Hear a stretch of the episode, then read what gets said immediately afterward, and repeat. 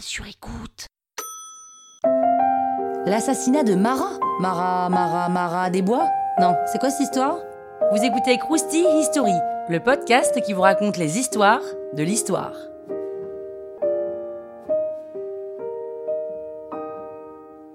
Jean-Paul Marat, c'est une figure emblématique de la Révolution française. Il a beaucoup de charisme, il est très populaire, c'est un peu le, le situation de la Révolution française.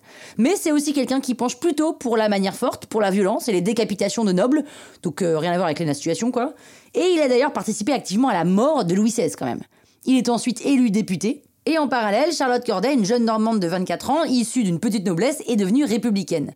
C'est aussi la descendante directe de Corneille. Alors ça, ça n'apporte strictement rien à l'histoire, mais je trouvais ça assez classe et croustillant comme info. Alors attention, hein, pas Corneille le chanteur là, c'est comme Corneille, c'est comme classe, non, mais comme, comme l'auteur quoi. Bref, donc elle est totalement contre la violence et elle est extrêmement choquée par la décapitation du roi. On peut la comprendre. Sa vision de la révolution est très différente de celle du pouvoir et surtout de celle d'un homme en particulier, de Marat. Et la seule solution qu'elle ait trouvée, eh ben, c'est de l'assassiner. Et en 1793, elle se rend à Paris. Mais, problème qu'elle n'avait pas anticipé, Marat a une maladie de peau qui l'oblige à ne pas sortir de chez lui. Et en plus, il est surprotégé par son entourage parce que c'est pas la seule à vouloir le tuer. Elle arrive, à force de pénélopade, à se faire introduire. Enfin, elle a surtout dit qu'elle avait des infos sur les Girondins, les ennemis de la Révolution, selon Marat, et donc elle arrive à le rencontrer alors qu'il est en train de prendre un bain de soufre. Je vous laisse imaginer la scène improbable, lorsqu'il lui annonce qu'il va faire décapiter les Girondins. Charlotte Corday, à ce moment-là, le poignarde dans le cœur, dans son bain quoi. Donc elle est arrêtée, elle essaye même pas de résister, hein, elle assume complètement euh, son crime.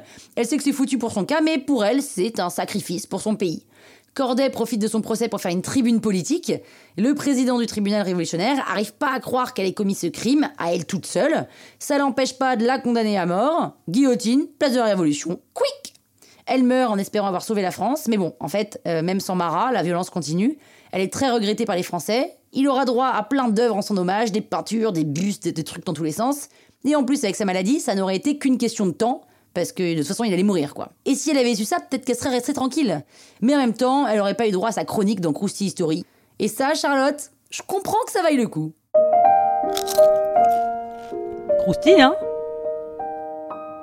La toile sur écoute.